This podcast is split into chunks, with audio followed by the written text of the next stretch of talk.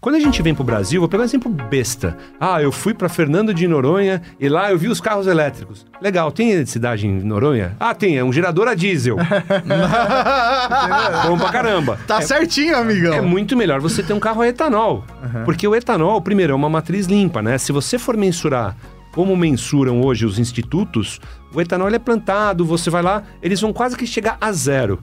E a Volkswagen não acredita nisso, porque o etanol tem um processo. Até chegar no tanque de combustível, Sim. ele foi ali plantado, ele foi colhido, tem um monte de colheitadeira, não sei o que, no meio do caminho. Então a Volkswagen ela mensura do que a gente chama de poço à roda. Quantas gramas de CO2 você vai gerar ali na roda por quilômetro rodado, incluindo ponta a ponta? Pixel Redondo. Oferecimento Accenture.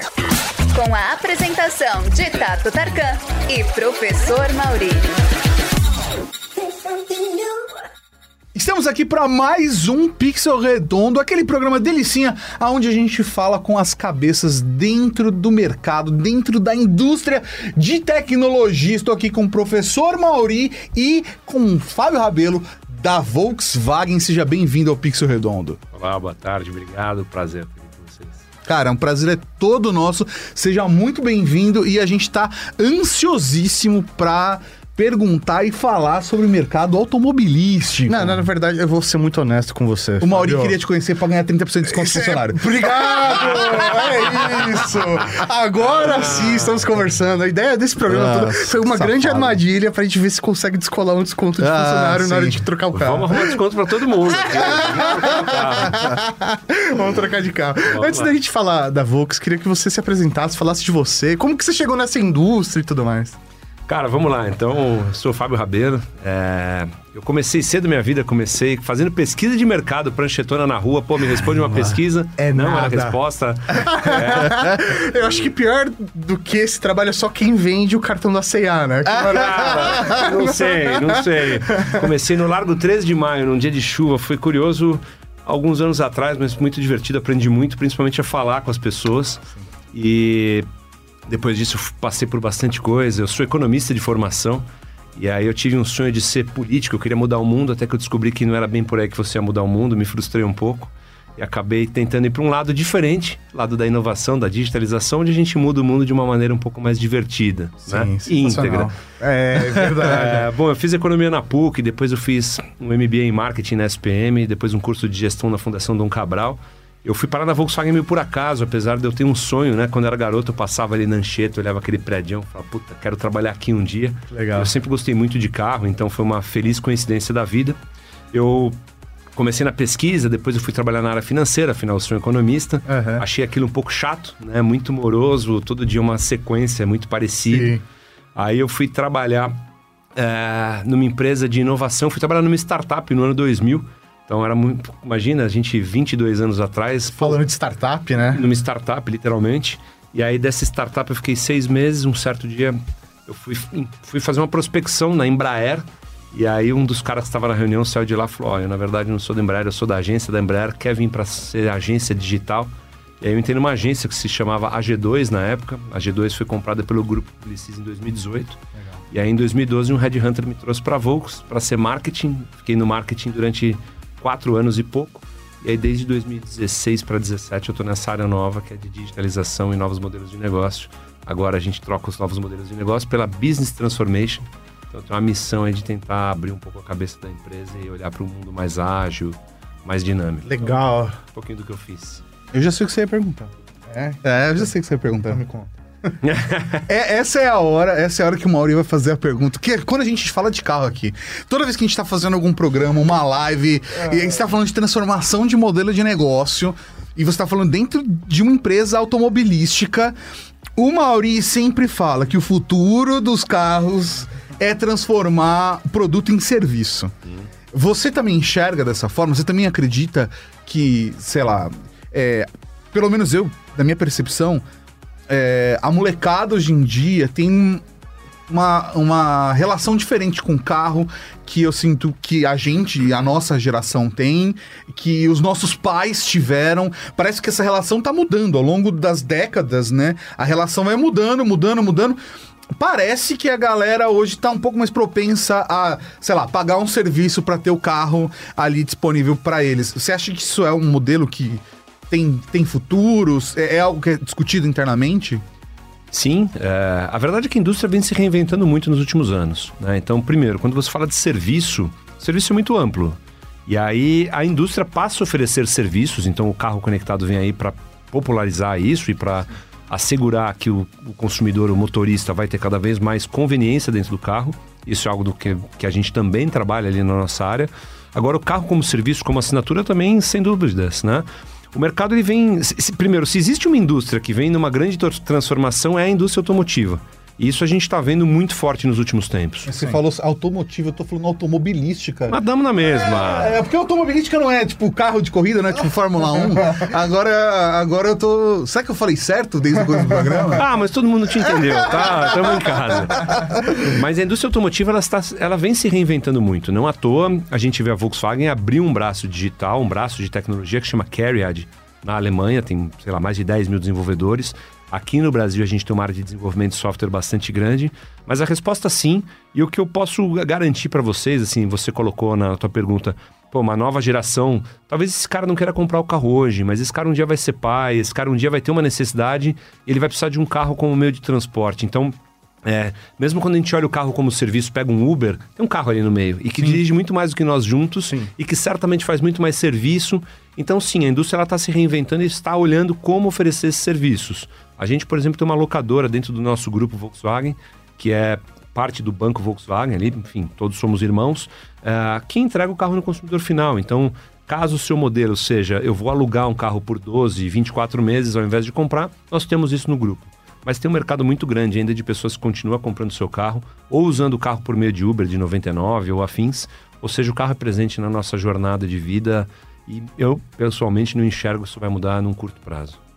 É, é, é, muito louco, até acho que pelo vínculo que pelo menos os brasileiros têm com o carro, né? É, o carro ele é quase um membro da família. Né? É, Você vê desde pequeno. é, é muito filhos. doido, né? É. Assim, ah, não, putz, teve a, teve a época do Golzinho, teve a época do Chevetinho, a época da Brasília. Você vai lembrando pelos carros, né? É. Ah, não, e a gente fez tal coisa. Que carro que era que a gente tinha na época? Tem Exatamente. sempre essa, essa discussão mesmo, né? né? Ou aquela coisa do, sei lá, os filhos lavarem o carro no domingo junto com o pai ali. Isso é uma sabe? coisa que a geração nova não faz, não né? faz, né? Manda junto com o pai lá no apartamento. A galera do apartamento, que era muito legal, né? Pô, eu lavei muito carro, era um prazer poder pegar o carro do meu pai. Eu lavava as rodas, era, as rodas eram minhas. Era menor, né? Era o trabalho, era o trabalho. Eu tinha o prazer de dar. E na época era um outro mundo, né? Vinte e tantos anos atrás ainda antes de ter carta, eu podia pegar e dar uma voltinha no quarteirão. É. Ah, deixa eu dar uma volta aqui, vai. Ah, não pode, pode, ninguém tá vendo. E voltava ali. Mas era muito divertido. Era um sonho. O carro ainda é um sonho, né? Tem muita gente que, que ainda tem o sonho de ter um carro próprio, assim como a casa própria. Essa é uma tendência que eu acho que tem mudado muito, né? As pessoas terem a propriedade, a posse. Eu quero ter o uso, eu quero ter um carro para ir de aqui para lá e uhum. não necessariamente precisa ser meu, mas eu preciso do meio de transporte. Mas eu acho que o carro, sim, sem dúvida, ele já foi da família. Eu ainda tenho um xodó enorme com o meu carro. Minha mulher fica meio enciumada. mas é, é o carro, né? Esse negócio da posse, né, que você tá colocando. Aí você fez até um comparativo com a casa, é quase o preço de uma casa hoje, Fábio. É. O que, que tá acontecendo? Por que, que eu tenho que escolher entre comprar um apartamento e um carro? É quase o preço. Cara, na, verdade, na verdade, acho que tudo subiu muito, mas o, o, o custo de produção de um carro ele elevou absurdamente nos últimos anos.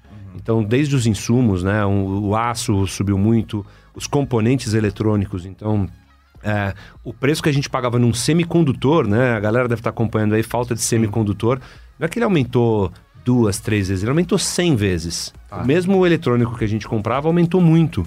E aí fala, mas por quê? Primeiro, por causa da pandemia. Uhum. Segundo, que com essa mudança cultural que a gente vive nos últimos anos, por exemplo, a Volkswagen hoje a regra é trabalho duas vezes no escritório, três vezes em casa. Então, é o nosso modelo híbrido.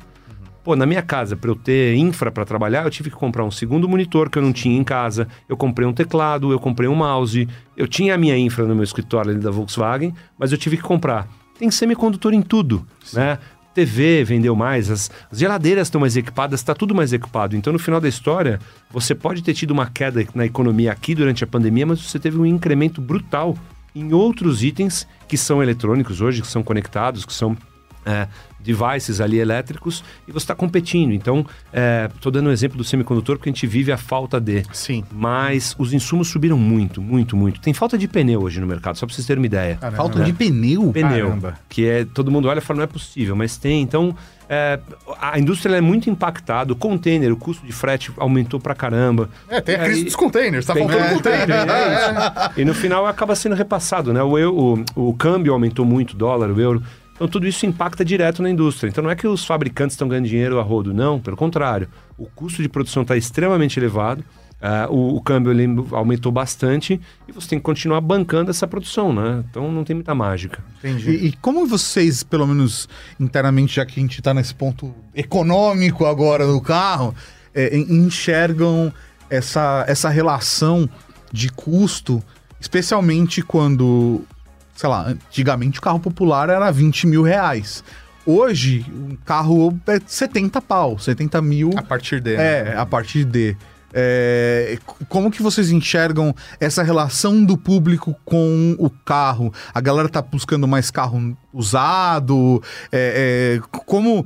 Que eu imagino que a produção de vocês continuou numa velocidade muito próxima. Ou não? Isso também mudou. Cara, a produção não consegue produzir porque não tem peça. né? Então hoje a gente Doideira. produz de acordo com o que você tem disponibilidade de mercado. né?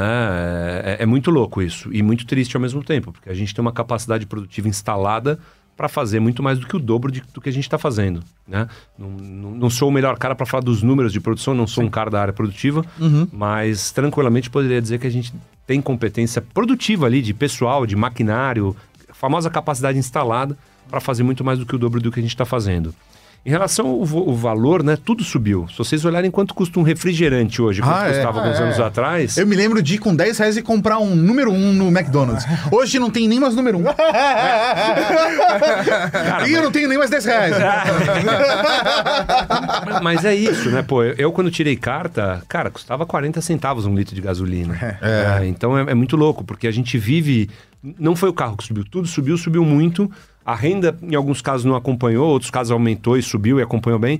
Mas é, um- é uma relação. Eu eu não sei se ela é matemática, né? Porque no final a inflação tá aí, a gente tá vendo. A gente sente no bolso todos os meses, Exato. né? É, mas é até por isso que eu acabo associando, por exemplo, o veículo a, num futuro, né? Se a coisa se continuar se desenvolvendo dessa forma, a um serviço, porque aí passa a se tornar inviável você adquirir aquele produto para você, porque é, é muito dinheiro investido para ele só depreciar com o passar do tempo.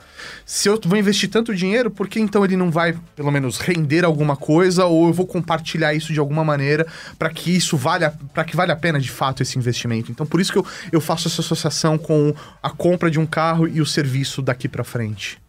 Eu não posso dizer que tá errado, né? Então, errado não está. Sim. Mas por outro lado, quem comprou carro dois anos atrás para fazer um negócio ganhou muito dinheiro. Subiram todos os carros. Ah, é. Ah, é. Então a verdade é, ah, mas tudo subiu. Tá bom, mas o cara que investiu num automóvel, o cara que comprou um carro super premium, dependendo da marca, tem fila de espera de um ano, um ano e meio. Sim. O cara ganhou quase que 40%. Não tem investimento que deu isso no mercado.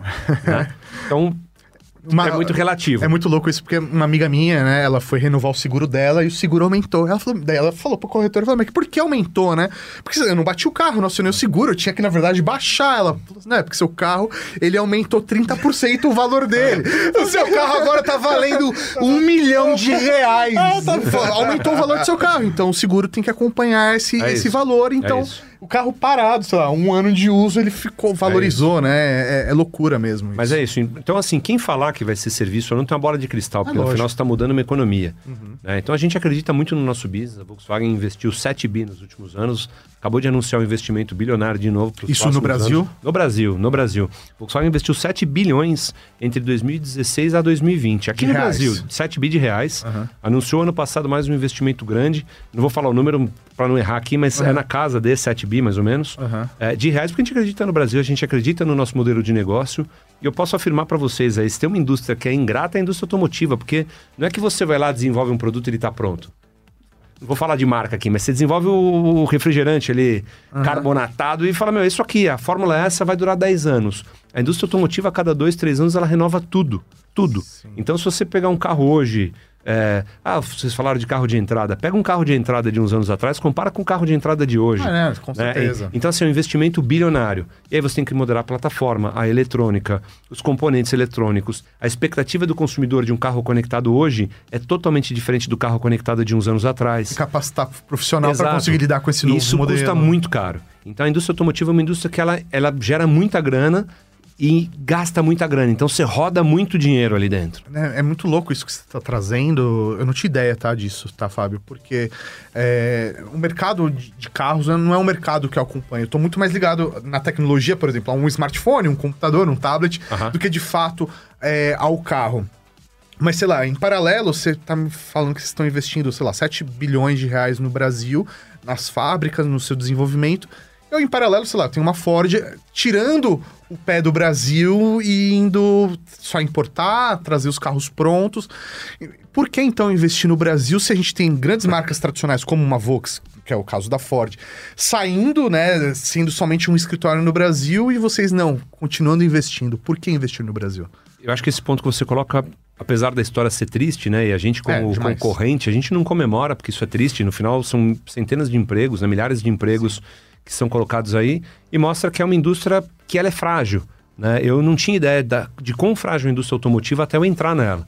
Então, primeiro ponto, custa muito caro você manter uma indústria dessa, muito caro. Então você vê com a saída da Ford, de forma clara e honesta, que não é uma indústria que está ganhando rios de dinheiro. Os caras fecham a conta. Teve muitos anos aqui, dos- da última década que eu tô na Volkswagen há 10 anos, que a gente fechou o ano bem mal, assim, bem mal mesmo, assim, de falar, cara, a gente deve, deve tanto, né? Mas é uma indústria que acredita no país, então é, por que sai uma Ford? Por várias razões. Né? Desde a razão tributária, a uma razão de portfólio de produto, a uma razão de estratégia de futuro. Então, por exemplo, quando você compara um Brasil a uma Europa, é, é- é- é- é- naturalmente a gente vai ver os carros elétricos aqui. A Volkswagen tem diversos carros elétricos no mundo, mas pega hoje, 2022, né? meio do ano de 22. Tenta ir com um carro elétrico daqui para Bahia. Né? Provavelmente você não chega. Sim. Diferente de um país europeu que falava, a gente vai eletrificar. E no ano seguinte começa um plano de eletrificação com a estrada com 500 pontos de abastecimento, com uma rodovia super pavimentada, que não vai alagar, que nem as nossas estradas Sim. aqui, que vai des- desmoronar metade da estrada. Então tem, tem uma combinação público e privada, né? Então quando a gente olha para o que tem de estratégia, e a gente olha para a estratégia de produto da Ford, de novo, eu não sou o cara da Ford e não posso afirmar Lógico. mas você começa a ter hipóteses, né? Então, hoje a Volkswagen ela tem uma estratégia que foi feita para nossa região, né? Não por acaso a Volkswagen resolveu separar o mundo, né? Dividir o mundo em regiões. Hoje nós somos a região América do Sul. Nós somos 20 e tantos mercados liderados por um escritório que está no Brasil. Por quê? Porque são re- realidades econômicas e comportamentais muito parecidas. né? Então a gente olhar para o Brasil, para a Argentina, fala, cara, a gente tem consumidores parecidos, realidades econômicas parecidas. Então, o moral dessa história, assim, custa muito caro manter uma indústria. Você tem que fazer investimentos de longo prazo. Como eu acabei de dizer, não é que você desenvolve o produto hoje, esse produto vai durar por 50 anos. Esse produto vai durar 3, 4. E depois de 3, 4, você vai ter que lançar uma nova versão, lá o famoso Model Year, né? Ah, Agora tem o, o novo Polo, o novo T-Cross, o novo Gol, o novo... Enfim, com muito investimento por trás. Né? Compara o... Com, sei lá, pegar um... Pegar a Tiguan. Olha a Tiguan corrente com a Tiguan de 4, 5 anos atrás. Você vê carros absolutamente distintos. To- totalmente diferentes, né? Uma outra coisa parecida, mas isso, cara, vai consumir centenas de milhões de dólares de investimento.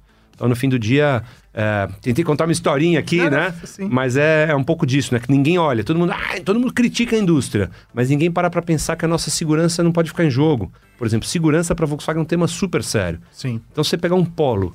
O Polo hoje ele tem cinco estrelas em segurança no instituto que certifica, que é o NCAP. Nós somos uma das pouquíssimas montadoras que hoje atesta, se pegar a situação mais trágica, atropelei alguém. O carro foi preparado para se esse cara bater a cabeça no capô, absorver o impacto e não dar um traumatismo craniano. Né, Ele foi feito o para-choque, isso é, estou falando de milhares de reais de investimento. O para-choque foi projetado, se você atropelar o cara, ele vai para cima do carro, não vai para baixo. Então tudo isso tem muito dinheiro envolvido. Sim. né? Então quando você começa a olhar, falar, ah, o cara, você perguntar, ah, teu carro é seguro? Ah, tem airbag e ABS. Besteira, o carro tem muito mais item do que airbag e ABS. Né? Para garantir, se acontecer uma coisa drástica, a integridade da- do cockpit ali de quem tá dentro vai ser garantida ao máximo. É muito louco isso, porque durante, sei lá, uns acho que dois ou três anos, carro mais vendido no Brasil, ele tinha o item de o- a, a classificação dele de segurança era extremamente baixa, sabe? Então é uma coisa que, por exemplo, não tá no hábito do brasileiro. Então, Avaliar entra- isso, É, né, não, de acho que entra na- na questão da educação é, tecnológica. né? A gente fala muito disso na hora, por exemplo, de escolher um smartphone. Mas, pô, por que não olhar para isso na hora de isso. escolher um carro? Já que você tá fazendo um investimento tão alto, né? Então, que faça jus É e isso. que tenha tecnologia envolvida É ali isso. o tempo todo. né? E- é isso, que para nós é um tema muito sério, né? Desculpa, mas para a Volkswagen você nunca vai ver ela lançar um carro que, ah, põe aí porque, porque é custo. Reduz o custo, não vai acontecer nunca. Sim. Nunca. Então, eu tenho muita tranquilidade, assim, em entrar num Volkswagen e falar, putz, Deus queira que nunca aconteça nada, mas que se acontecer, eu tenho certeza que mu- muitos caras gastaram muitas horas de penso, muita engenharia, muita tecnologia para garantir o melhor quando o pior acontecer. Então, isso me dá muita tranquilidade de colocar meu filho na cadeirinha atrás e pegar uma estrada na boa. Faz muito sentido. certeza. É, ainda fora da, da seara, da especificidade aí do, do- do seu negócio, eu tenho mais uma pergunta que é pura curiosidade e eu acredito que você vai con- conseguir responder esse debate pronto. Que você levantou aí no meio do discurso, você falou uma parada de tributário. E eu queria entender quanto por cento do valor de um carro são tributos, porque eu não tenho ideia disso, sei lá, tá muito fora da minha realidade. Aí é o custo Brasil, né? É, quanto, quanto custa, sei lá, quanto eu tô pagando pro governo e quanto eu tô pagando pra Volks de verdade? Cara, eu não sei o número de cabeça, assim, é curioso, né? Devia Mas, saber. Sabe, você, você era, a, chutar, você se sentiria à vontade? Cara, se eu chutar, qualquer coisa vai ser um chute, eu posso falar uma grande besteira, assim, Ok. mas eu, eu posso afirmar que é bem alto.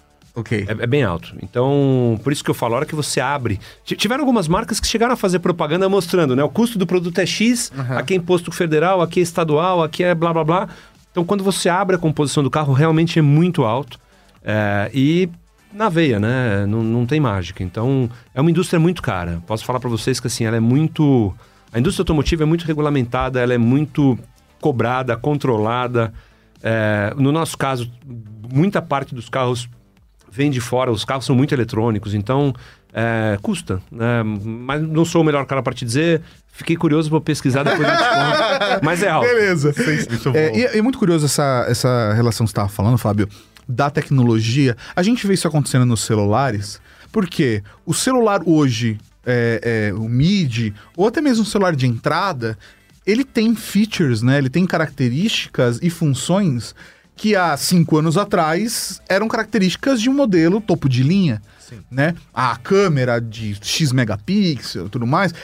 é, o, o tal sensor, ou tal, tal tipo de tela. A gente vê isso acontecendo, por exemplo, no mercado mobile. E é óbvio que eu tô fazendo esse paralelo porque é aonde a maior parte das pessoas acessa e, e- e- e tem é, até condições de comprar a tecnologia, né? É muito mais barato. O ticket médio de um celular é muito mais barato do que o tic- ticket médio de um carro. Mas isso também então acontece com o carro. As funções que a gente via 10 anos atrás num carro mais topo de linha estão presentes mais cada vez mais nos carros populares. A questão de conectividade, por exemplo, de você conseguir integrar com o seu celular, é, ou de ter aplica- aplicativo próprio. Como que tá esse perfil no ponto de vista de vocês? Cara, é, é, é uma verdade e assim, eu acho que a gente é muito mais democrático até que a indústria de celular, por exemplo. Se você pegar hoje um, um Polo e olhar o sistema de infotainment que tem nele, ele é o mesmo que está num Taos top de linha, que está num Jetta GLI, que por sinal é uma nave espacial, não. Quem gosta de carro, é um puta carro. Mas... Ah, tá bom, você tá falando do Polo de hoje. Se você olhar um Gol de 2016, em 2016 o sistema de conectividade da época do Gol era melhor do que o da Touareg, que era o nosso carro top, top, top, né? Então, assim, a Volkswagen é muito democrática, o nome já diz, né? Volkswagen é o carro das pessoas. E isso vai passando. Então, tem tecnologia, sim, que você tem ainda hoje só num carro super premium. Por exemplo, você pega um Tiguan, aperta o botão e estaciona sozinho. Mas você já tem itens em outros carros, por exemplo, ah, que eles já entram. O start-stop no botão, né, em vez de ter que precisar da chave, abrir a porta, colocar a mão ali e destravar o carro. Então você que é, ah, são várias tecnologias de conveniência. Então já tem muito disso, né? Sistemas de frenagem eletrônica, é, post-collision, post-collision brake. Então, imagina que você perdeu o controle do carro, bateu, o carro breca sozinho depois que está meio desnorteado. Isso tudo é tecnologia que está disponível em praticamente todos os nossos carros hoje. Então, para nós, naturalmente, você tem os carros, as categorias, os segmentos, mas a gente tenta ser o mais democrático possível e colocar tudo que é possível em todo o line-up. O que vai impactar é mais acabamento, é mais ah, o tipo de estofado, cuidado no painel, os LEDs, os guerigueres. É isso aí, que impacta em custo. É, é que, que obviamente impacta em, impacta em custo. Até, sei lá, por exemplo, o, o painel que você falou do Polo, né, o Play, ele já tem conectividade com Android Auto, com é, Apple CarPlay, com todas essas coisas. Você já tem todas as funções ali num Polo, ele talvez não vai ter a- o mesmo conforto e funções de dirigibilidade que vai ter um carro que tá, sei lá, no topo da linha de vocês. É isso aí. É isso aí, que não tem mágica, né? Tudo tem custo. Sim. Mas ao mesmo tempo, com- na questão da segurança, ele vai ter um carro 5 estrelas em NCAP, ele vai ter um motor ultra moderno, que é grande parte do nosso line-up hoje é uma tecnologia TSI. Volkswagen democratizou o TSI, né? Então fala, ah, é turbo. Peraí, não é só turbo. É um TSI, ele tem um sistema enorme de comando, de eletrônica. Então isso é mais- dá mais potência, gera mais economia de combustível, gera menos emissão de gases. Isso traz baita comfor- com- comodidade, é, é, e não só comodidade, mas traz também um aspecto ambiental enorme, né? E, e isso está disponível em todo o line-up. O Up, o Up para quem tinha o Up, para quem tem o Up, o carro é um foguete. Né? Baita custo-benefício. Um carrinho pequenininho, cinco estrelas em É um segurança. foguetinho. É um foguetinho. então, assim, em alguns pontos, talvez você não tenha o banco elétrico. Né? Talvez você não tenha o motor 350 TSI. O controle do espelho não vai ser é, automático, ele vai ser manual a- acho que até já é, mas tem algumas, tem algumas tecnologias que quando você desligar o carro, o espelhinho não vai dobrar sozinho. Você vai ter que, ou você vai ter que girar uma chavinha, ou você vai ter que ir lá e voltar ele. Aham. Então muda muito, mas eu diria que não é o básico, porque segurança pra gente não é básico. É básico porque tem que ter em tudo. Sim, sim. Mas você vai ter um belo carro indiferente do- de qual categoria esteja. Né? Naturalmente, quanto mais caro, mais features você tem, mais eletrônica tem, mais conforto, enfim. E quando a gente está falando, por exemplo, das integrações, é, isso é uma parada que aconteceu no universo dos celulares. E aí, é, é, Maurinho, você pode me corrigir se você discordar de mim. É, vai lá, vai lá, vai lá. Vou fazer isso com muito prazer. Calhorda, calhorda. Mas o ponto é o seguinte: a gente teve um período, a gente teve um período do a partir de 2007, né, com o lançamento do iPhone, que a Apple começou a bater muito forte nos diferenciais do que eles consideravam um smartphone e as outras marcas ainda estavam se adaptando a esse cenário, até que de fato o Google chegou com o Android e, óbvio, dominou o mercado, mas as- ainda assim hoje a gente meio que só tem dois sistemas operacionais presentes no mercado. Mas teve um pequeno período onde todas as marcas tentaram implementar os seus próprios sistemas operacionais. A minha percepção quando eu vou olhar os sistemas integrados da- dos veículos é que a gente ainda tá meio que nesse momento, onde não tem uma coisa integrada, é cada marca com uma solução própria. É, Você acha que fazer esse paralelo é, é justo e todo mundo vai acabar tem chance de acabar se unindo, por exemplo, eh, re- recentemente na WWDC desse ano a Apple apresentou o que vai ser o Apple CarPlay do futuro e que daqui a dois anos vai estar painéis. é, os painéis e até o, o velocímetro, o tanque de combustível, tudo isso vai estar integrado com o Apple CarPlay em todos os modelos. De, eu não sei em que mundo que o pessoal da Apple vive, mas tudo bem. É, é, vo- você acha que é um caminho natural essa integração? e tá tudo dentro de um sistema operacional único ou de dois, três sistemas operacionais no mercado? Ou faz mais sentido para essa indústria cada marca ter a sua realidade, a sua loja de aplicativos? Depende. Então, vamos pensar na plataforma do carro. Né? Quanto mais escala você tem, mais você consegue reduzir custo. Então, por isso que você começa a ver grandes grupos. Volkswagen é um grupo, tem 12 marcas. Sim. Volkswagen, Seat, Skoda, Audi, Porsche, Bentley, Lamborghini, Scania. A gente consegue 30% em todos esses marcas? ou... Olha, que calhada. Só pra entender, né? Ah, Só vamos buscar entender. tudo, Eu quero ver o Mauri chegar ali de Lamborghini aqui. Vamos ver, vamos ver se o Mauri chega de Vai ser Lamborghini. legal, imagina. Então, imagina o seguinte, quanto mais escala você tem, né? Por exemplo, a nossa plataforma é MQB, né? Que é uma plataforma modular. Essa mesma plataforma que está na Audi, que está na Skoda, que está na Seat.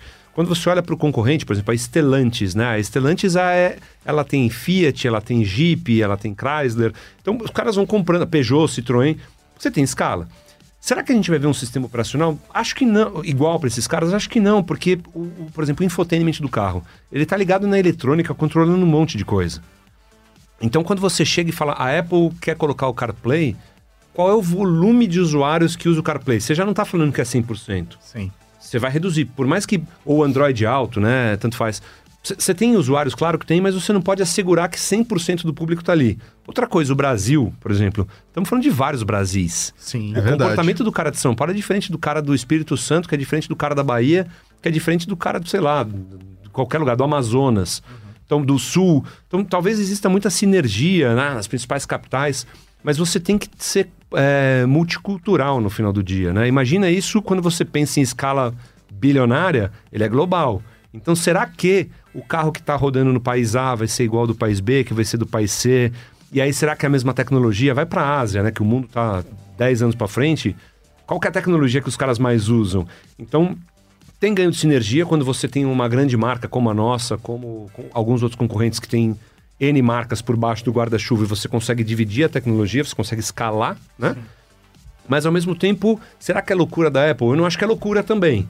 Então o que, que o cara está fazendo? Ele está criando uma certa conveniência, porque a partir do momento que eu tenho um carro da marca A, minha esposa tem da marca B, de duas fabricantes totalmente distintas, talvez para quem usa o CarPlay, vai ter uma facilidade. Eu já sei mexer nisso aqui, eu não preciso aprender a mexer. Sim. Tirei o CarPlay, voltei para o sistema operacional da montadora, eu vou ter que entender como programar a estação do rádio A e como programar do rádio B. Então, tem ganhos, mas eu não sei te dizer assim, é por isso que não depende, né? Primeiro vamos entender, vamos esperar eles lançarem, vamos entender como é que isso impacta no nosso sistema.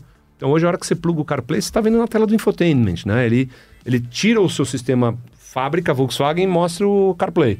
Legal. O que, que eu controlo ali? O que ele me permite. Nós temos uma loja própria de aplicativos, então vamos começar a voltar para a minha área agora. Uhum. Por que, que a gente faz uma loja própria de aplicativos? Porque hoje você tem CarPlay Android Auto regulamentando quem pode estar ou não dentro do carro. Verdade. Só que tem serviço que faz sentido para a gente estar ali dentro. Exemplo, uma seguradora. A gente tem hoje a Porto Seguro, então se eu estiver dirigindo meu carro, bati o carro, eu tiver um carro com Volksplay, eu aperto um botão e a Porto recebe a minha geolocalização, Legal. dizendo que o carro do Fábio Rabelo, placa tal, chassi tal, acabou de se envolver num acidente no endereço tal. Né? Ou menos drástico, pô, meu pneu tá furado, minha esposa não sabe trocar um pneu. Ela aperta um botão e a seguradora recebe na hora uma mensagem dizendo: olha, o carro do Fábio. suporte. Vai lá. Né? Eles me ligam, ó, tá tudo certo, é só o pneu. Ah, tudo bem, vamos mandar alguém para te ajudar. Que é uma conveniência que a seguradora já tem. Mas, pô, qual que é o número da sua seguradora? Onde é que tá o cartãozinho da seguradora? Ah, é. Ah, é. Tem gente que coloca assim em cima do, do, Isso. do, do, do corta-sol lá. Então, pô, você precisa ter conveniência. É por isso que a gente desenvolve uma loja própria de aplicativo. Por quê? Ele é nativo, ele foi feito para o meu sistema de som, ele não é o igual que roda para todo mundo. Perfeito. Ah, qual é a versão do Android que você está usando? Qual que é teu iOS? O cliente pouco importa. Faz diferença. Então, para nós, ter uma loja própria, ela tem um racional muito... Como é que eu gero mais facilidade para o meu consumidor? Existem 15 apps dentro do Volkswagen Play hoje. Né? Por exemplo, sem parar. A gente tem um acordo. Eu nem sei se posso sair falando de marca não, hein? Não, não pode à vontade, pode. Cara, você compra um Volkswagen. Se quiser divulgar um Instagram de alguma prima que faz bolo, fica à vontade também. Se tiver do bolo, manda pra mim também que eu bolo. Mas o sem parar, por exemplo, sai de fábrica. Cara, que, que montadora que te dá essa conveniência? Eu comprei um carro zero Volkswagen, o sem parar já está ali no vídeo instalado no local correto. Isso é um ponto importante. Os carros estão mais eficientes, estão mais tecnológicos. Dependendo do que o seu carro tiver de feature, ACC, EBD, não sei o quê. Tem um monte de câmera aqui no retrovisor. Sim. Tem gente que põe o adesivinho do Sem na frente do radar da câmera. Ele, ele detona o sistema. Sim. Porque o sistema precisa daquele alcance. Ele precisa ficar Sim. jogando o sinal para tudo que é lugar para ele poder controlar, brecar o carro, acelerar. A hora que. Então, primeiro, para desenvolver uma parceria com o Sem Parar, eu já desenvolvi uma peça que no meio da linha de montagem o cara instala no lugar perfeito, que não vai afetar em nada. Primeiro ponto. Segundo, imagina que eu comprei um Volkswagen, volta para o consumidor, tá lá o adesivinho, eu simplesmente abro o Volkswagen Play, aperto a, o aplicativo do Sem Parar, leio o númerozinho que está ali, coloco pum, pum, pum, pum, pum, aplicar, né? Uhum. Liberar. Acabei de ganhar quatro meses de mensalidade gratuita e tá funcionando, não precisei ligar para ninguém. Quer mais conveniência que isso? Oh, eu não precisei falar com ninguém. Ele me ganhou. É, é. Então, cara, isso é uma puta conveniência. que eu posso desenvolver porque, pô, eu tenho um acordo com o Sem Parar, eu tenho um acordo. Eu, eu tenho um rádio conectado, que você, para conectar o Volkswagen Play, você precisa liberar o hotspot do celular, né? É super simples. Sim. Mas eu tenho lá uma loja de aplicativos própria. Então, existem vantagens de você ter uma loja própria de aplicativos também. Sim. Né? Então, eu te contei uma historinha para responder tua pergunta para dizer que assim, é depende. É uma indústria nova em constante transformação. e que naturalmente, para nós é ótimo que tem o CarPlay, que tem o Android Auto. Eles não são meus concorrentes, eles são parte do meu sistema, tá tudo bem. Mas eu também posso criar alguma coisa que eu, como montador, entrego. Falo, ó, tá aí, se você quiser usar o meu, tem isso aqui de vantagem e vamos ser felizes todo mundo. E hoje o desenvolvimento dos aplicativos dentro da loja de vocês é feito internamente, é feito pela Volkswagen ou não? É feito pelo parceiro sob a supervisão de vocês? dos dois casos. Então eu tenho o app que eu desenvolvi e coloquei lá. Eu tenho o app que o parceiro me deu autorização, pode fazer, tamo junto, e o meu time de engenharia vai lá e desenvolve. E ao mesmo tempo eu tenho várias parcerias que o player fez, me entregou pronto o app, eu testo, estresso bastante o sistema, falo, tá funcionando, não tem nada que coloca a vida do passageiro em risco, do motorista em risco, tá sobre o- os aspectos da lei, não tá dando crash, beleza, vamos publicar. Então eu trabalho das duas maneiras. Legal. E hoje a loja ela é global ou ela é local? Bom, bom ponto, cara. Isso foi feito pelos brasileiros aqui, então a gente tem muito orgulho de falar que o Volkswagen Play, que é o nosso sistema de infotainment, foi desenvolvido aqui pelo time de Você tá elétrica. brincando comigo! Que da hora isso, É, é- é do Brasil É mesmo? mesmo, é mesmo. Que sensacional! E a gente exporta isso para mais de 40 países, assim, uma loucura. E então assim, a- a- o sistema nasceu no Brasil, ele foi desenhado no Brasil, a loja é aqui, mas hoje, cara, tem vários mercados aí pelo mundo, Índia, enfim, tem mais de 40 países que estão usando o Volkswagen Play. Naturalmente lá os aplicativos disponíveis vão ser locais. aham. E aí o time local também vai desenvolver parceria, vai criar algo que faça sentido para o mercado dele. Uhum. Mas a gente tem muito orgulho de falar que é um produto nosso, assim, idealizado pela gente. Que legal. Legal. Então, então existe pesquisa e desenvolvimento no Super, Brasil. super, no- super. A gente não só pega um carro lá de fora, Não, alguma coisa de não, fora e não, adapta pra não, gente. Não, não, tem um time grande aqui, de várias áreas, na verdade. Eu posso dizer que o Brasil, né, o nosso time aqui da América do Sul, é muito diferenciado dentro do mundo Volkswagen. Isso é bom porque a gente tem autonomia, tem liberdade, e melhor ainda porque a gente é muito reconhecido no grupo. Né? Por exemplo, de aplicativo de digitalização, a gente tem um monte de best practices que os caras olham lá fora e falam, pô, que, que legal, né? Vamos importar isso aí. Será que dá para vocês exportarem a tecnologia? Legal. A gente tem muito orgulho de, numa empresa tão complexa, né? tão, tão grande quanto a nossa, poder ver times aqui que estão exportando isso. Sensacional. E lá no início você falou o nome da sua área. Você pode repetir pra mim, por favor? Cara, minha área é digitalização e business transformation. Dá um exemplo, então, do Business Transformation, pra eu entender o que, que é Legal. isso. Isso é uma coisa muito nova, assim, acho que o mercado está criando áreas de transformação organizacional, uma vez que as indústrias elas não podem continuar como, como elas eram, né? engessadas, travadas, burocráticas, processuais. Naturalmente tem processo, tem burocracia, mas existem formas mais simples da gente resolver problemas complexos. E muitas vezes a solução está aqui dentro, né? dentro da casa, com as pessoas da própria empresa. Então, Business Transformation, a gente tem ali perfis que são Agile Coaches, né? Que são pessoas que vão ensinar metodologia ágil, né? Pra galera aí é, técnica, isso é muito comum. Sim. Mas imagina que para uma indústria como a nossa, né? Aí quase centenária, você precisa mostrar que a transformação é feita por pessoas e essas pessoas podem conquistar o que quiser ali dentro. Então, no fim do dia, o que, que a gente faz com o Business Transformation? É enxergar problemas de diversas áreas, todas, famosa dor, e suportar os caras numa mudança, né? Então, pô, em vez de eu ir lá e contratar uma consultoria tradicional, extremamente cara, por que, que eu não posso chamar o cara da área A, o cara da B, da C, da D, da E, colocar todo mundo numa sala, começar a fazer quase um design thinking ali mesmo, né? Então Sim. vamos pôr na parede problema, qual que é a oportunidade, o que, que a gente vai conquistar se a gente melhorar aquilo, o que, que a gente perde se a gente não melhorar, o que, que a gente ganha de eficiência, e aí sai todo mundo da área tentando buscar uma solução. Posso te dizer que a gente tem bons exemplos, em muitos dos casos a solução é ali dentro, é feita por todo mundo. Falando, cara, a gente está há 10 anos com esse problema, era isso aqui, era pôr todo mundo aqui, parar para puxar, e a gente puxa essa conversa, né? É o problema da ilha de Lost. É, é praticamente É o isso. problema da ilha de Lost. Se tivesse todo mundo na Sentado ilha e de Lost, conversado. é, sentado e conversado no segundo episódio, É isso aí. tinha resolvido, a- não tinha morrido uma galera. É isso. Que tanto era só ter falado, você ouviu um monstro de fumaça. Aí o outro ia ter falado Ah, eu assim, tenho "Não, remédio." Eu tenho remédio, é isso aí. É isso, é isso. Então a Business Transformation ela faz isso. A gente suporta as áreas a abrir a cabeça, né? Eu, eu, eu tenho uma política muito clara, assim, pessoal que não tem o salvador da pátria, né? Ó, chegou ali o cara que vai resolver o problema do mundo. Não tem. Mas a gente tem como contaminar, talvez não seja a palavra mais bonita para dizer depois de um período Pandemia. ferrado de pandemia, mas de ao mesmo tempo contaminar, não sei outra palavra para usar Contagiar, aqui. né? Contagiar, né? Pra, pô, então é uma missão muito mais de contagiar os outros para começarem a olhar e buscar solução diferente. E até na execução, cara. Como Business Transformation, eu também lidero a inovação aberta. Legal. O que que é inovação aberta? Parceria com a universidade, com startup. Então, para que, que eu preciso ir lá na- nas Big Four né, da tecnologia para falar, ó, preciso fazer um sistema? Por que que eu não vou ali na empresa que tem quatro, cinco caras com seis meses de experiência, mas os caras estão botando para quebrar. E isso a gente faz muito. Então a gente tem hoje resolvido problemas tradicionais e complexos com empresa que tem um ano de existência, dois anos de existência. Sensacional. Só que você chega no cara e fala, meu, eu tenho uma dor, o cara fala, eu tenho um problema para essa dor. Inclusive, eu trabalhei não sei quantos anos na empresa X e só por isso que eu enxer- enxerguei uma oportunidade. E aí o cara vê o nosso problema e fala, pô, dá para melhorar mais isso, isso, isso. E é rápido. Né? Então, hoje, como Business Transformation, a gente também tem a missão de mostrar para as pessoas ali interna da companhia que existem novos caminhos para resolver problemas que estão lá há muito tempo. E tem dado certo. Né? É uma área nova, o BTO, mas está dando muito certo. Eu imagino que esse tipo de iniciativa, né, também vai de encontro a, a transformar, né, deixar a empresa, que é uma empresa com é, centenas de anos aí, né, é, para para essa nova geração, né? Super. É, Aproximar dessa nova Super. geração. A gente, a Accenture liberou recentemente uma pesquisa, acho que foi no Dia do Meio Ambiente, falando sobre a, a questão de, do vínculo dos jovens com as empresas verdes, né? E eu imagino que a sua área esteja olhando para isso também. É, Você pode falar para a Claro. gente como que é esse olhar da Volkswagen para ter ser uma empresa mais verde, para entregar um produto mais verde também para esse consumidor? Vamos nessa. Então, cara, a, a pergunta é muito boa, assim, até me faz sorrir, assim, porque eu fico feliz porque eu acredito muito no que a gente tem feito, né?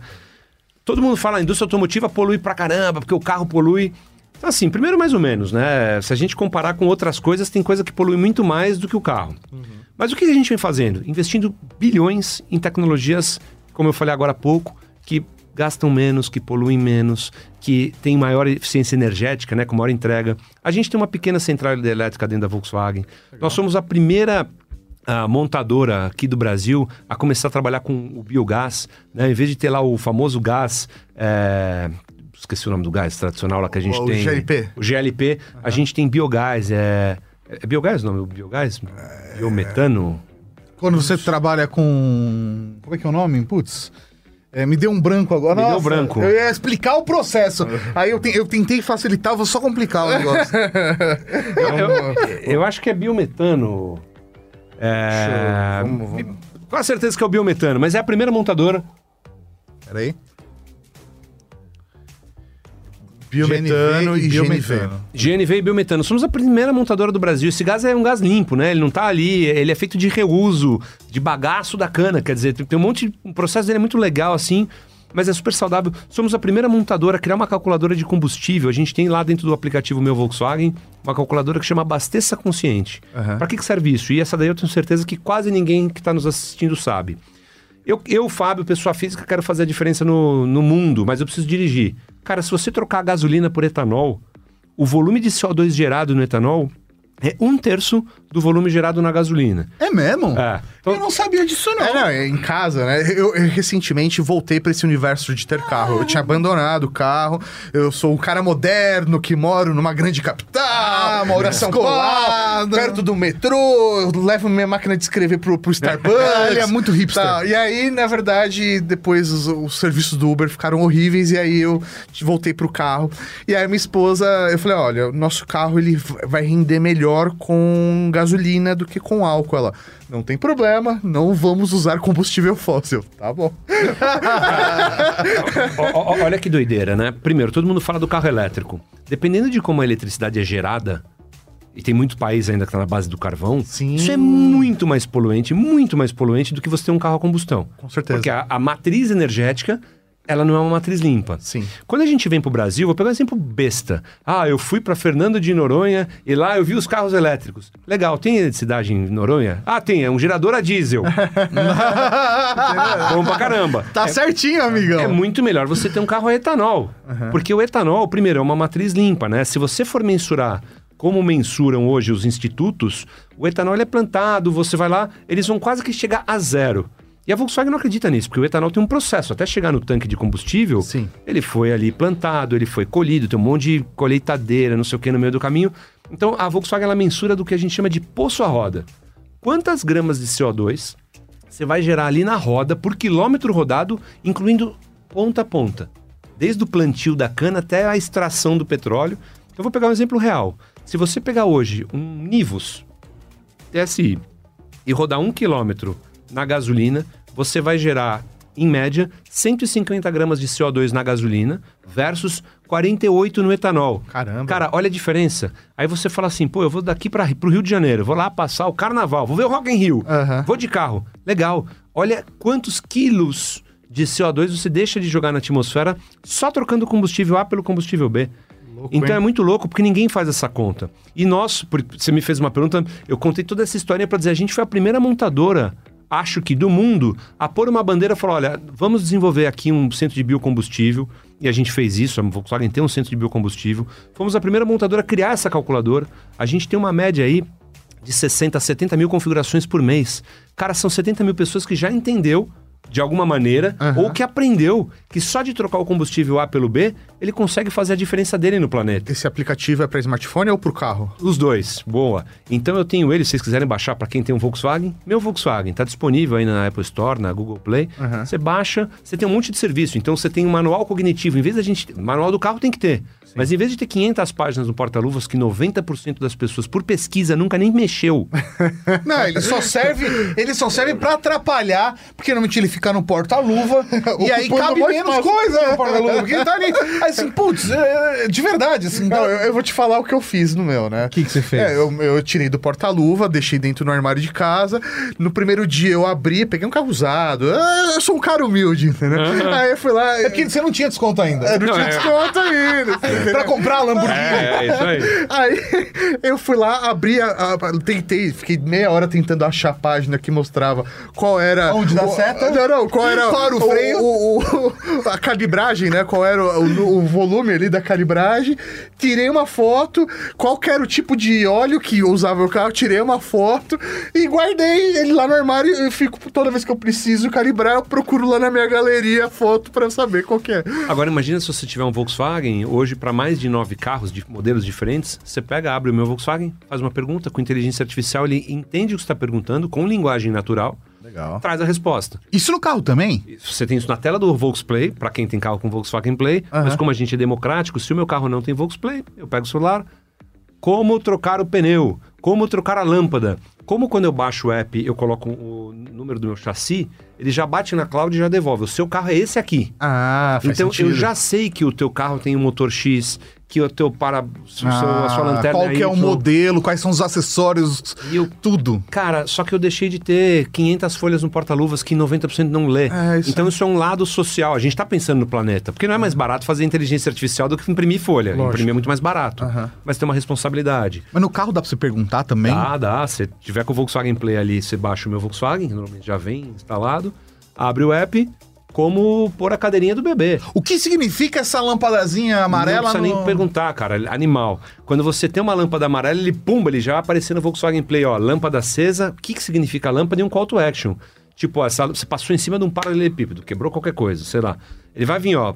Lâmpada significa que falta óleo, Nossa. não prossiga. E aí ele vem, você quer clicar aqui e marcar na concessionária ou você quer clicar aqui e chamar um guincho? Vamos supor que acabou a, a água do para-brisa. Aham. Pumba, lâmpada amarela. Aí você vai ler e fala: olha, fique tranquilo, você precisa colocar água no reservatório de limpa-vidro e tá tudo certo. Espera esfriar. Sensacional. Fantástico, É cara. aí, que cara. legal. Caramba. E tem 40 mil pessoas que usam isso todo mês. Que legal. Não, e é muito louco, né? Porque. Que- Isso pra mim, para mim, É. isso é um diferencial de produto que eu não, eu não fui impactado por nenhuma comunicação disso. Eu, E, e é o tipo de coisa que vo- é o seu perfil, é o né? meu perfil. Se vocês, se, ó, Fábio, se- eu tô sendo honesto com você. Não, é ótimo. Se alguém chegasse pra mim e falasse, ó, esse carro aqui tem um diferencial de você perguntar pra que serve essa lâmpadazinha amarela, e ele te responde, esse carro ganha valor pra mim automaticamente. Você tá falando com uma pessoa que eu tô reformando minha casa agora. O Mauri comprou um carro e eu tô reformando a O casa. negócio aqui tá dando dinheiro. Assim, Mas Que é, é, e eu tô reformando a, a minha casa, até a chaleira, se eu falar esquenta a água, ela começa a esquentar. É. É, é, toda a iluminação, climatização, assim, da qualidade do ar, a temperatura do chuveiro, do, do, do tudo, eu tô automatizando na minha casa. Porque eu sou muito ligado nisso. Muito, tipo, eu tô automatizando no nível assim, meu batimento cardíaco acelerar, eu posso desligar a geladeira. Não sei porquê, mas dá pra fazer isso. Legal. Eu- então, isso pra mim é um baita diferencial. E eu não fui impactado por comunicação nenhuma em relação a esse produto, cara. é, é, mostra que tem uma oportunidade grande pra gente, né? E certamente sempre vai continuar, porque estamos falando de. Tem um intermediário no meio do caminho, né? Eu tenho lá um concessionário que deveria fazer uma entrega para você e falou: ó, vem aqui, deixa eu te mostrar o meu VW, para que, que serve, o que, que você tem de serviço aqui dentro. Tem uma porrada de coisa legal, né? É, mas é um serviço disponível. Ah, Fábio, mas de novo, eu não tenho Volkswagen Play, ele não vai aparecer a luz. Tá bom, tô dirigindo meu carro, acendo a luz, pega o celular, tira uma foto da luz, ele reconhece aquela lâmpada e vai te dizer, essa lâmpada aqui significa tal coisa. Fantástico. Então, cara, isso está aí disponível, né? A gente tem hoje. Eu fico muito feliz. Deixando claro, só funciona com carro Volkswagen. tá? Tirar Porque de repente o cara fala, é, mas eu dirijo. Pá... Ah, eu tô aqui no meu carro, no meu palio e não funciona Como assim. Por que, que não funciona? Volkswagen aí, a propaganda enganada da Volkswagen. Mas tá lá, cara, funciona. A gente tem, tem um número muito bom, assim. Infelizmente a nota é muito alta da- das stores, eu fico muito feliz. E o cliente é soberano, assim. Então, para o bem e para o mal, né? Às vezes, às vezes um sistema para de funcionar, é servidor, tem cloud, tem uma porrada Sim. de coisa envolvida. E às vezes você vê que, momentâneo, cara, parou do ar, meu celular começa a bombar. Pum, pum, pum, pum. O que aconteceu? Puta, mudaram a regra de segurança da cloud, sei lá. E aí sai todo mundo para resolver, mas eu fico feliz que a gente tem 4.7, por exemplo, na, Google- na, na Apple Store. Que fantástico. Então, para mim, dá muito orgulho de falar que é um produto nosso, criado pela gente, pelo nosso time, é, pelos nossos desenvolvedores, pelo meu time de UX, assim, animal. É, a gente lê tudo que as pessoas falam, então se o nego fala mal, a gente lê também, aprende, porque às vezes vê alguma coisa e fala, pô, ninguém pensou nisso. Não, não pensamos, né? E tem a oportunidade de evoluir na ferramenta. E a base de inteligência artificial de vocês é construída em house? É construída com base, por exemplo, num Watson da IBM? Qual que é a, qual que é a lógica que vocês trabalharam para esse desenvolvimento? Cara, a gente colocou o Watson, porque quando a gente lançou isso, a gente estava em 2017 para 18. E na época, o único sistema que falava português, mais ou menos, Decente, é. era o Android, era o Watson. Que tinha a plataforma de implementação, né? Que tinha, Exato. É. Então a gente na época olhou, optou por outras plataformas, mas é, ele entendia mal. E o Brasil, de novo, são vários Brasis, né? É um continente. sotaques, Você né? tem sotaque. A gente tem um nível hoje de, de, de acurácia ali de 92%, né? O, de assertividade. Então, não dava para errar. E aí, uma vez que você implementa a plataforma, tá funcionando, tem Casou. um produto, dois produtos, três produtos, vamos em frente, né? Ah, Até eu resolvi ficar com mais cabelo branco aqui. porque tá bom, Mantém Você tá bem ainda, a maioria ali já foi embora. Ó, trabalha com podcast, é acontece. e hoje a sua equipe, ela fica em São Bernardo? Tem outros prédios da, da Volks pelo Brasil? Como que é? Cara, a gente tem outros prédios no Brasil, mas a nossa equipe fica em São Bernardo, no modelo híbrido, né? Então, três vezes por semana eles estão em casa, duas vezes por semana a gente se encontra no Estão escritório. em casa trabalhando, tá, Em gente? casa trabalhando, claro, claro, claro. Duas vezes por semana eles estão descansando, que é sábado e domingo. assim espero, pelo menos. E hoje o nosso modelo é híbrido, né? O escritório em São Bernardo. Legal. E tá, tá funcionando bem, cara. Eu diria que a- quando a área começou, o mundo era outro, né? Não tinha esse Ah, é. de... E tava todo mundo lá, todo mundo tá feliz hoje com o modelo que a gente tem. Então, tá performando, tá legal. Sensacional. Show de bola. E vo- agora aproveitando que a gente estava falando de sustentabilidade, você chegou a tocar na, na, na bola da vez, que são carros elétricos. E é uma tendência para o mercado olhar para os carros elétricos, mas ao mesmo tempo o Brasil ele é idiosincrático, né? O Brasil ele tem essas, o Brasil é o Brasil. O Brasil não é para amadores. A gente conhece muito bem o país que a gente tá. É, não é, é fácil né? E a gente tem um monte de coisas específicas do Brasil que dificultam essa relação, que dificultam a implementação de novas tecnologias. Eu queria saber como vocês enxergam é, essa balança, porque não vai fazer sentido para uma indústria trabalhar com 100 países com carro elétrico e dois países não trabalhar com carro elétrico. É mais. Ou é todo mundo. Ou é todo mundo, não é. Até por conta do maquinário e todo o desenvolvimento de linha que existe para preparar a criação dos carros e tudo mais. É, como vocês estão enxergando a projeção dos carros elétricos e mais, para o Brasil? Boa, boa pergunta, cara. Então, primeiro, eu falei agora há pouco que a gente é um grupo, né? Então, hoje no grupo a gente tem mais de 100 modelos diferentes elétricos, 100% elétricos. Ou seja, a tecnologia a gente tem. Né? Eu poderia, o- a, fábrica aqui, o nosso presidente poderia apertar um botão amanhã e trazer o volume que fosse necessário em meses. Né? Tem o tempo de falar, ah, tá bom, vamos incluir produção para o Brasil, aumenta, vamos... Adaptar a linha, né? Fácil assim. É, mas quando a gente volta para nossa realidade, é o que eu estava dizendo. O Brasil é um continente. Né? Eu tava vendo esses dias na TV que a estrada no Nordeste, XPTO, desabou a estrada inteira. Então, Sim. cara, a gente tem que produzir carro pensando no cenário nacional, porque nós vamos vender carro no Brasil. Não vou vender carro em São Paulo. Vendo carro para o cara que quiser comprar em território nacional. Então, o primeiro ponto é: o país está pronto para isso? Né? O, o país está pronto para receber. A gente tem infraestrutura. Eu tenho carro. O país tem, primeiro. Segundo, a gente está falando de custo de carro. Um carro elétrico não necessariamente é mais barato. Sim. Aí a gente fala, tá bom, então infra não tem e preço, então vou ter que ter híbrido. Híbrido tem dois motores, tem um motor a combustão e tem um motor elétrico.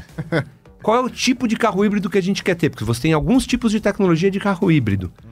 E aí você começa a encarecer tanto que eu posso te dizer o seguinte: a gente tem plano? Claro que tem. A gente já lançou um primeiro carro híbrido aqui em 2019, que era o Golf GTE. Eu não posso contar a data para vocês, mas a gente vai lançar um carro full electric em pouco tempo, então a gente já tem carros elétricos, como vocês podem ver, da marca Volks. Tem o ID3, ID4, ID5, o iBus, né? O Bus é animal, a Kombi do futuro, né? Sim. Isso tudo tá pronto. Então, assim, a gente tem planos de trazer nos próximos meses para o Então, Brasil. peraí, peraí, peraí. Então, no Brasil, nós teremos carros elétricos Sim, da sim, Volks. sim, sim, no curto prazo. Não tô falando de anos. Sim. Tô falando de curto prazo. Não posso dar a data aqui, mas teremos. Beleza. É, a gente acredita nesse caminho? A gente acredita. Mas a gente tem um espaço até chegar. Então eu diria que o futuro do Brasil é híbrido e o híbrido é etanol. Né? E vamos lembrar da matriz energética. Então Sim. o Brasil tem uma combinação que pô, no mundo não tem. Quem tem esse tipo de combinação? Cara, Paraguai usa carro, carro flex. A Índia tem uma matriz energética a, a etanol, eles têm muita plantação lá. Por que não ter carro flex? E a gente tem participado de discussões, eu tenho muito orgulho de ver o nosso chairman, que é o Pablo, sentado com os cônsuls, sentado com a embaixada. Teve na Índia pouco tempo atrás discutindo. Então, assim, são coisas que o Brasil está levando para o mundo, né? E a gente tem que ter orgulho de novo de fazer Sim. isso. É, pô, os Estados Unidos, eles têm é, produção de, de milho pra caramba. Eles podem produzir etanol ali também. Então você tem, que não só necessariamente vem da cana, né? Você você tem matriz energética em outros lugares. Então hoje é, é caro para uma montadora, né? Manter um lugar, só que existem oportunidades que não foram exploradas. É por isso que a gente tem hoje aqui na América do Sul um centro de desenvolvimento de biocombustível. Vamos entender, vamos aprofundar, vamos começar a trabalhar em tecnologia híbrida, porque o full elétrico aqui vai levar um tempo. Sim. Então tem um caminho, mas felizmente a Volkswagen está engajada nessa e está fazendo muita coisa. Eu- hoje eu acho que eu olharia. é, é, é, com dinheiro na mão, eu olharia para um híbrido. Porque olhar pro cenário, a gente teve a oportunidade na casa de testar carro elétrico, na verdade mais uma hora do que eu, porque eu peguei gripe bem no dia que ele me devolveu o carro. Infelizmente, eu tive que ficar com o carro comigo. né? É. O cara que vai comprar Lamborghini, pô, eu é, investi tudo no Mauri. É, o Mauri ficou 10 dias andando com, com o carro do Tony Stark. É, e aí, é, é, a minha, a minha percepção até nas nossas conversas foi da dificuldade mesmo de abastecimento. Isso, assim, só dentro da capital. A gente tá em São Paulo, que tem muita base de carregamento. Muita ainda, comparado com a realidade de fazer uma viagem. Sei lá, eu tava falando com a minha esposa de, ah, vamos. eh, Eu e minha parceira falando assim, ah, vamos visitar parte da família. Dependendo da, de que parte da família a gente fosse visitar, eu não conseguiria chegar de carro elétrico. É isso aí. Então, assim, é uma coisa complicada.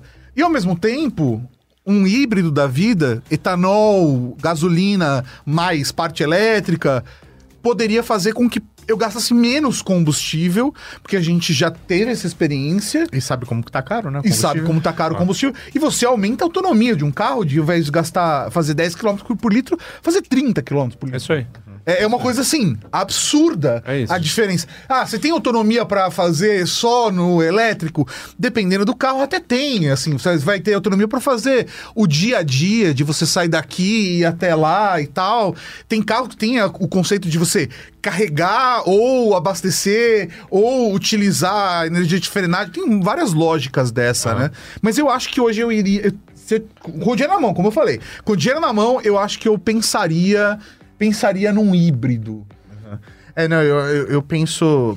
Tendo a experiência, né, de utilizar um elétrico, eu achei sensacional. É, é- é muito, muito legal mesmo. É, eu, eu consigo olhar para aquilo e falar, putz, meu, realmente isso é, é futuro. Eu acho que esse é o É. caminho, né? Não, não tem jeito. Mas en- entendendo a infraestrutura do Brasil, eu sinto que é realmente complicado. E eu acho até estranho, na verdade, o Brasil não querer se despontar, porque, como você disse, sei lá, na Europa, parte do, do- da energia elétrica é feita a partir de queima de carvão, Ah, o é. que acaba anulando você ter uma energia limpa como energia elétrica. Pô, a gente tá no Brasil onde a gente tem é, energia eólica, é, hidrelétrica, coisas que, na teoria, gerariam energia Super. mais, muito Super, mais limpa, super, né? Então, e o Brasil não despontou, né? Não assumiu pra si isso, Ah. né? E aí a gente vê, obviamente, é, quem compra hoje um carro elétrico tá querendo, é, sei lá, comprar um, um produto porque é novo, é tecnológico, porque aquilo faz sentido pra ele. Às vezes é mais por conta das Status, funções que o carro tem. Pode ser. Porque às vezes os carros elétricos têm isso, tem Gary aqui, ali, ali, é, ou pelo status, do que necessariamente. Porque prático Mas- acaba não sendo, Mas, né? mas depende, né? Se o cara tem, tem bala pra comprar um carro elétrico, por exemplo, e, e mora numa casa, porque o prédio ele vai ter que pedir pra ter a tomada ali embaixo. ah, isso aí. é, é uma dor de cabeça. Tem, tem toda uma confusão. Mas dependendo de como ele tá instalado, esse cara fala, pô, eu vou daqui pra casa do interior, eu vou botar dois pontos de recarga rápido aqui e lá, acabou o meu assunto. Tá. Você tem carro com autonomia alta hoje. Sim. Então, pô, ele põe em três, ele põe no trabalho dele, sabe Deus o que, que esse cara faz. sim. Então, assim, é democrático? Não é. Sim. Mas você tem mercado. Então, não à toa que você veja de forma pequenininha, mas o volume de carro elétrico já aparecendo nos ponteiros ali, né? Já tem volume. Então, que bom que já tem o volume. Mas a minha opinião pessoal é que o futuro é híbrido, principalmente aqui. Ah, Fábio, a gente vai ver o Brasil 100% elétrico em cinco anos? Eu não apostaria as minhas fichas. Mas eu acho que a gente vai ver cada vez mais híbrido. Então, sim, existe um movimento. Até porque a montadora que vai fazer o carro 100% elétrico lá, tá bom, então combina com o motor a combustão, faz uma tecnologia e garante que esse cara vai conseguir ter, no mínimo, condição de chegar em todos os lugares. Sim. Né? E você aumenta de 10 para 30 quilômetros. Então, É, um, chute aqui, tô falando, vai depender de carro a carro, mas. sim, depende situação. de qual, de Isso. como você dirige, depende Exato. de um monte de fator. Ah, fantástico, cara. Fantástico. Eu, eu admito que, assim, é, é, hoje da linha, vocês, vocês têm al- algum híbrido? Você falou do. do A gente lançou do o Golf em Gol. 2019, acho que foi um primeiro exercício da marca para entender como é o mercado. Foi bem, foi o GTE, eu sou suspeito porque eu acho o Golf um baita de um carro, enfim. É, e aí entrou a pandemia também, que a gente teve que reajustar os planos todos, né? Nós e o mercado inteiro de vamos entender o que está acontecendo, como vai, etc Sim. e tal, tudo fechado. Mas a gente tem plano, sim, naturalmente eu não posso contar aqui para vocês ainda, Aham. né? Mas em, em meses aí, em pouco tempo, não vou dizer em anos, Aham. é, a gente vai, a galera aí vai ver carro elétrico da Volkswagen no mercado, cada vez mais carros híbridos, cada vez mais um portfólio mudando e naturalmente o que é a combustão ainda cada vez mais eficiente, cada vez mais ah, atualizado para um mundo que a gente vive. E se você quiser fazer a diferença, eu coloco o etanol no tanque que você já ajuda bastante aí na atmosfera. Sensacional. E quero, já fica aqui me convidando, quero acompanhar esse lançamento. Pra, Nos convide, é. É porque é muito louco, né? Às vezes, quando a pessoa é apaixonada por carro, ou até o veículo que cobre carro, normalmente eles estão muito ligados a, não, putz, qual vai ser o desempenho, qual é o motor, É quantos cavalos. isso. E aí, quando a gente vai ver, né? A, a mim- gente vai nos eventos. de lançamento, eu tô perguntando, como que é o painel multimídia desse carro? O controle desse painel no, no volante, como é que é? A integração dele com o meu smartphone, né? Então, são É visões muito muito diferentes, né? Legal. E, e até ver, né? Você vê a galera que faz a cobertura de, de, de, de carros, né? De veículos de carros. meu, São, é, é realmente outra geração, é muito curioso. E a gente né? até nos nossos. A gente fez pouco review de carro até aqui no canal. É, é, pra galera que não tá ouvindo a gente no podcast, né, mas tá assistindo a gente no YouTube, é, a gente fez pouco review de carro, mas todo review de carro que a gente faz é muito mais focado pra a parte de- digital, de integração e tudo mais. E normalmente a gente tem avaliações extremamente positivas desses reviews, porque são coisas que às vezes ficam de fora, pelo- pelo- porque a gente tem uma.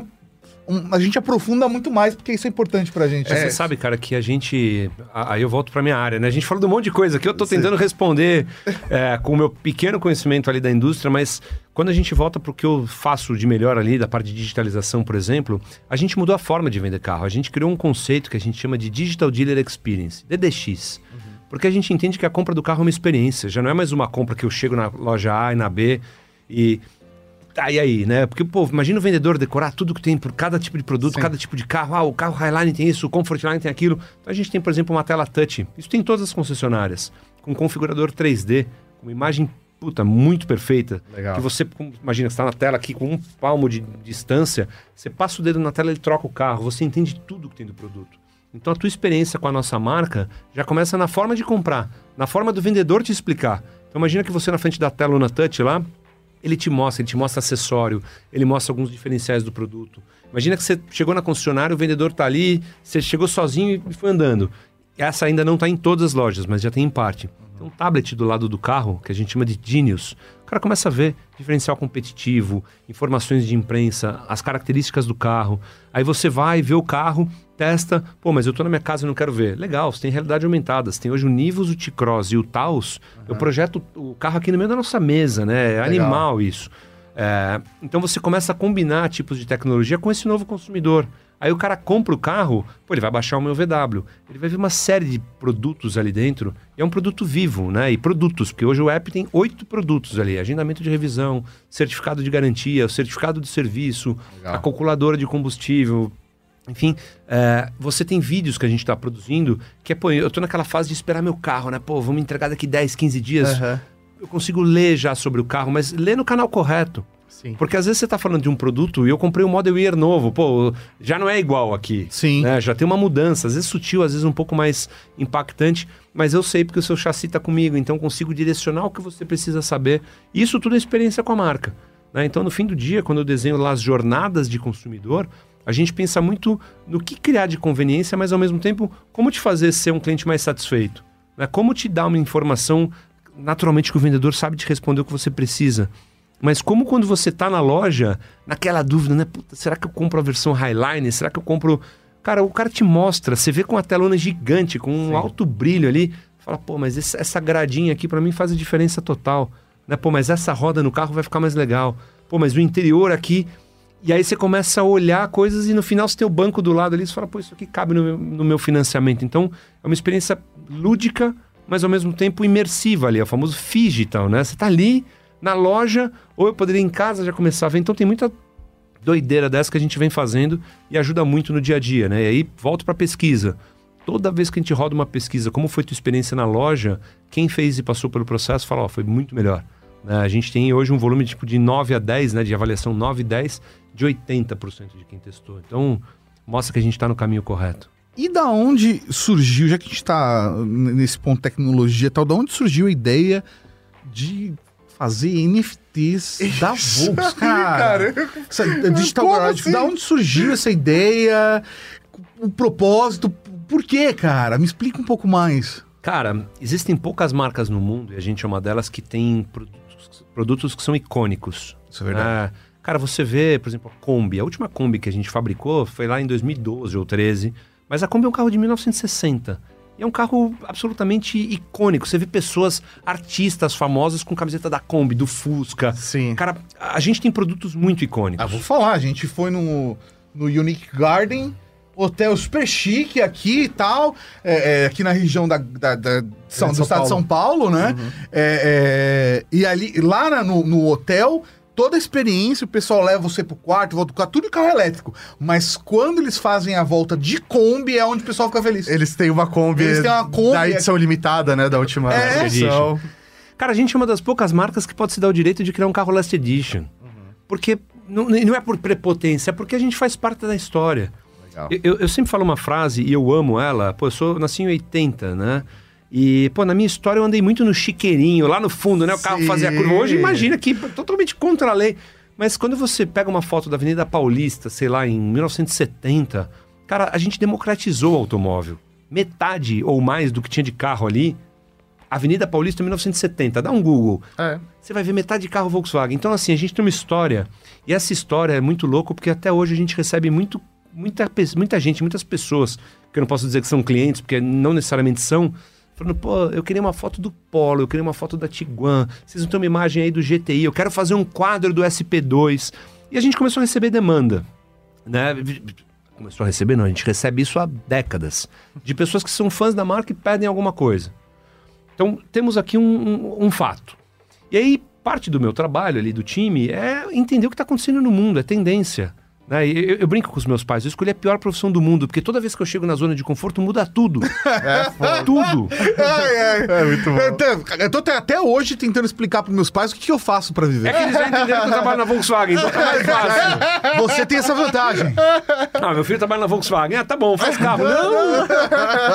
Cara, mas aí quando você começa a olhar, a gente tá sempre ligado no mercado. E tem um time lá que, pô, se falar com o perdão da palavra, os caras são foda, assim, os caras são muito bons, né? E a gente fica entendendo o que, que tá acontecendo. Então, pô, lembra, tem gente aqui pedindo, pô, eu queria uma imagem do carro A, do B, não necessariamente da Kombi antiga, isso tem pra caramba, mas eu quero participar da história. Pô, eu vi um post esses dias do carro, sei lá, do Taos, vocês não me conseguem essa imagem em alta, eu queria fazer um adesivo, tem de tudo, tudo. Dá pra fazer um, só um dia aqui no podcast das histórias que eu já vivi lá dentro, que eu já ouvi. Então a gente começou a entender que tinha uma tendência grande, esse mercado de NFT, apesar de existir já há alguns anos, o ano passado ele explodiu, né? ele arrebentou. verdade. E aí, quando o time começa a olhar, a gente enxerga que existe uma oportunidade ali de criar uma plataforma num processo que é absolutamente garantido. Então, pô, eu não quero fazer NFT para ter um milhão de imagens iguais. Eu quero criar exclusividade, eu quero dar para poucos aquilo que eles me pediram e garantir que aquilo é autêntico. Eu quero ter um. E um blockchain me permite isso, né? Então, o, o- o famoso T lá do token não fungível. Então, pô, o, o token garante pra gente essa exclusividade. Então a gente falou, tá bom, mas como é que a gente põe de pé essa história? Né? E, e tem um, um papo legal que é, primeiro, vamos criar um Digital Garage, onde a gente tem anos e anos de história. Posso falar lá da- de trás, posso falar lá da frente, porque eu tenho essa vantagem. Sim. Eu posso criar uma coisa que é única, então tem imagens, para quem viu, você tem lá a figurinha. Mas a hora que você compra a imagem, tem imagem que é um super grandona, dá para pôr o quadro na parede Legal. mesmo. Então, para quem queria o quadro do carro X, esse cara pode mandar na gráfica e falar: "Ó, eu tenho aqui a imagem alta, eu comprei. Sim. Ah, mas pode revender? Pode, mas o blockchain ali, o NFT é teu, Sim. até é que único. você queira revender. Nós lançamos isso há alguns dias atrás, agora no meio de junho. Legal. E o marketplace, de você poder comprar, comprei já os cards, eu posso vender. Então, primeiro, a, a ideia surge numa oportunidade grande de mercado, de você entender que tem um caminho, que ele é super high-tech, e ao mesmo tempo eu posso responder por tudo que esses caras queriam. Ele é colecionável, então pô, nós temos. As pessoas, muitas delas, têm o hábito de colecionar. Me dá a oportunidade de combinar a experiência. Então, por exemplo, a gente começou o, a- o nosso NFT, a Digital Garage, com duas coleções, que era o, o GT e a Pen and Paper. O time de design da empresa, os nossos designers desenharam cada um daqueles cards. Não é que a Legal. gente reaproveitou o negócio que estava lá guardado no arquivo. Os caras fizeram um a um, desde o Pavone, que é o Head Master Blaster de design da América Latina, até o cara que acabou de entrar ali, que já conhece, já está totalmente é, no sangue do cara criar esses carros. E a gente começou a criar a plataforma. Então a gente lançou com 600 pacotes colecionáveis. Cada pacotinho tem Isso global. Brasil. Começou Latam, né? Começou Tá. aqui no Brasil, mas a gente vendeu carro, cara, pro mundo inteiro. Se Imagina. os países, eu entrei aqui imagino. tá esgotado, apareceu pra mim. tá esgotado. Porque a ideia, e de novo, não é grandes volumes. É- Todo mês tem uma coleção. Então a próxima deve sair daqui a alguns dias. Não posso te dizer a data aqui, mas todo mês tem coleção. Então, por exemplo, a última saiu no final de junho. E qual a média de preço? Boa, pô, bom ponto. Então a gente tem hoje dois modelos de negócio. A gente tem um que você pode comprar um pacotinho com três figurinhas que custa 50 reais, um de cinco figurinhas custa 75. São aleatórios. Que nem quando a gente comprava figurinha Sim. na banca quando era moleque. Aham. Só que essas figurinhas têm três níveis de exclusividade. Então você pode comprar uma figurinha que pode aparecer mais, ou, algum- ou pode vir no seu pacotinho ali uma super rara. Então, Entendi. você tem três níveis. No leilão, a gente normalmente lança e depende do item que a gente quer combinar. Então, por exemplo, o primeiro que aconteceu foi um GTI que o Pavone desenhou e ele falava, cara, quando eu era moleque e sonhava em trabalhar na Volkswagen, Legal. a gente estava lá em 1988, 89 e o GTI era o carro, né? O carro Sim. mais legal da época era o Gol GTI, aquele azul, era animal. Ele falava, eu achava o carro tão animal que para mim só faltava voar.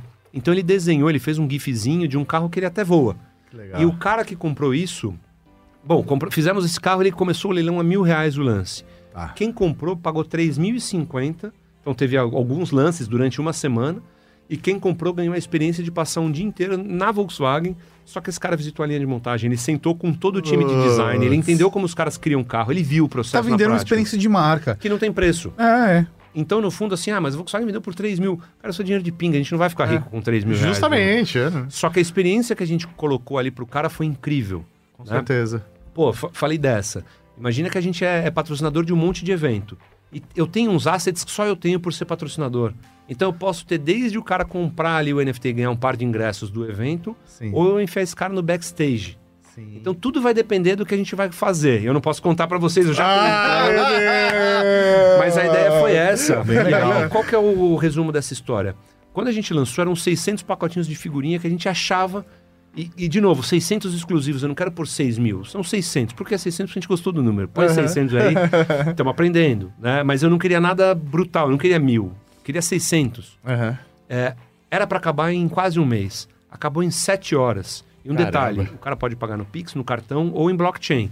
Como teve gente que pagou em cripto, a cripto tem umas horas de compensação, Sim. teve algumas que não foram compensadas. Então, na prática, em cinco horas eu não tinha mais nada. Só que aí o cara que estava compensando tinha uns que voltavam. Bumba! Aí Uhum. voltava mais um. Aí alguém Cara, comprava. vendia. e Pum, nessa brincadeira foram sete horas até esgotar a primeira coleção, que era o Caramba. GT e o Pen and Paper.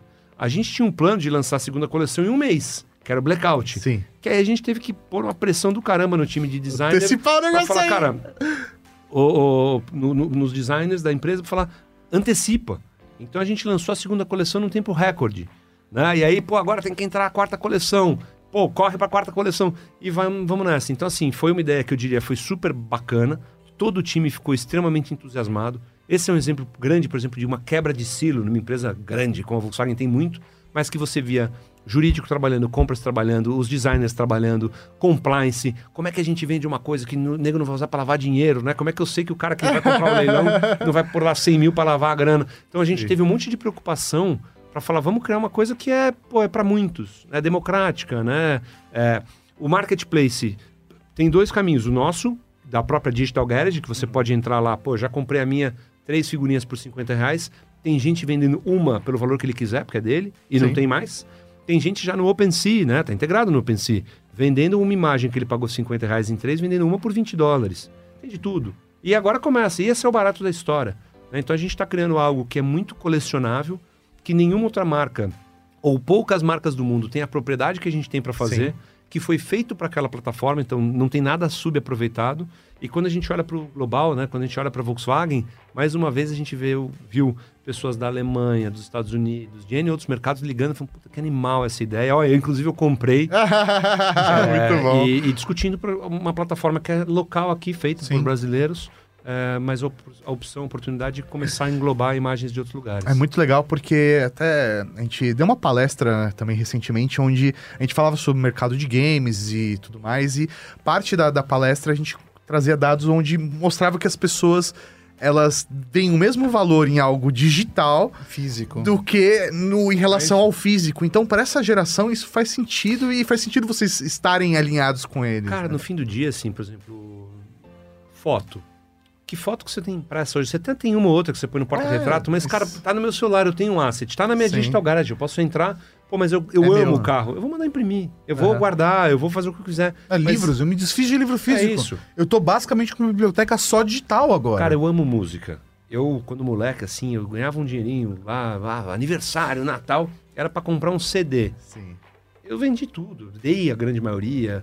E tá tudo no Spotify hoje. Então, eu tenho a música. E, by the way, é as que eu quero ouvir. Não preciso comprar um álbum com 20 você gosta de 4. É isso aí. Né? Você monta a sua playlist lá, isso.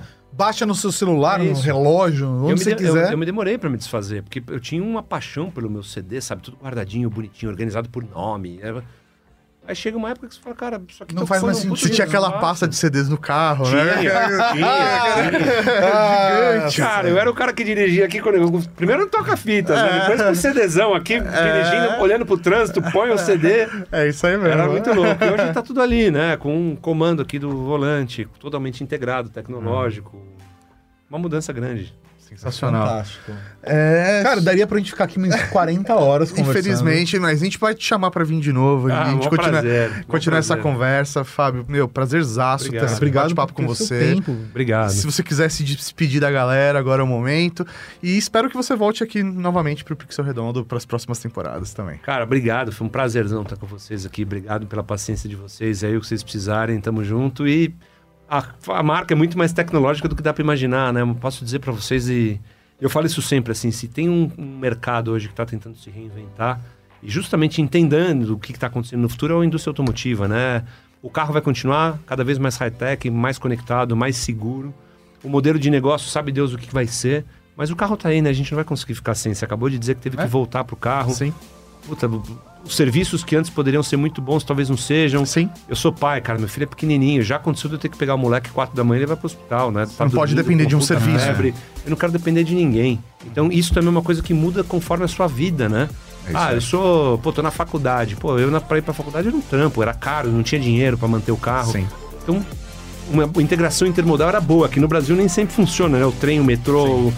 Mas chega uma hora que você fala, pô, eu já consigo hoje. Então, eu, eu pessoalmente não acredito que o carro vai desaparecer no curto prazo. E acho que tem muita coisa pra gente criar de conveniência, de sofisticação.